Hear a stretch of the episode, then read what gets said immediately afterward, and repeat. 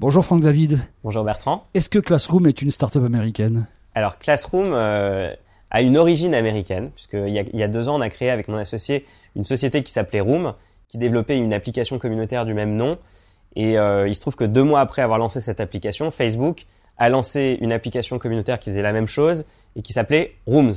Ça nous a un petit peu euh, mis au, pied du mur. On a dû faire un, un pivot de notre application. Et assez rapidement, avec mon associé, on s'est mis à réfléchir et on a décidé de pivoter dans une communauté particulière qui est l'école et de développer donc Classroom pour permettre aux enseignants et aux, parents de communiquer. C'est un carnet de liaison digitale en fait, la relation entre profs et parents d'élèves, mais aussi entre parents d'élèves eux-mêmes. Exactement, puisque dans l'application, effectivement, les parents peuvent aussi discuter entre eux, mais l'application permet de faire énormément plus de choses que le cahier de liaison, puisqu'on peut partager dans l'application des photos, des documents, des vidéos, choses qu'on peut évidemment pas faire sur, sur papier, en tout cas dans le cahier de liaison, c'est pas c'est pas l'usage. On se dédie principalement pour le premier degré, donc de la maternelle au CM2.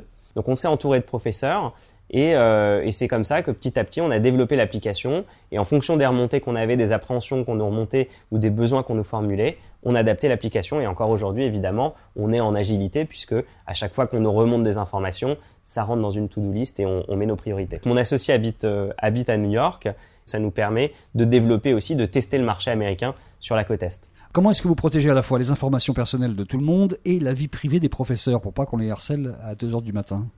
Alors, dans l'application, ce qu'il faut savoir, c'est que les, gens peuvent communiquer, mais personne euh, ne voit le numéro de téléphone ou l'adresse email personnelle d'un de ses interlocuteurs. Ce qu'on a fait dans l'application, c'est que c'est en fait cadré. C'est-à-dire que le professeur peut poster ce qu'il veut quand il veut. C'est d'ailleurs le seul à pouvoir poster dans la classe. Les parents ne peuvent pas poster d'informations dans la classe. Ils sont receveurs de ce côté-là mais ils peuvent interagir avec le professeur pour des raisons bien cadrées, pour prévenir d'une absence, d'un retard, d'un soin médical particulier, euh, pour euh, faire une demande de rendez-vous avec le professeur ou pour poser une question. Votre business model, c'est de faire payer directement les écoles à l'année Au nombre de classes, voilà. En fait, il y a un coût de licence euh, pour la classe par an. Ça veut dire que vous faites rentrer dans l'école une solution digitale externe. Est-ce que c'est pas un peu en France le loup dans la bergerie? Non, parce qu'on s'est euh, justement on a on a signé une convention d'expérimentation avec le ministère de l'Éducation nationale.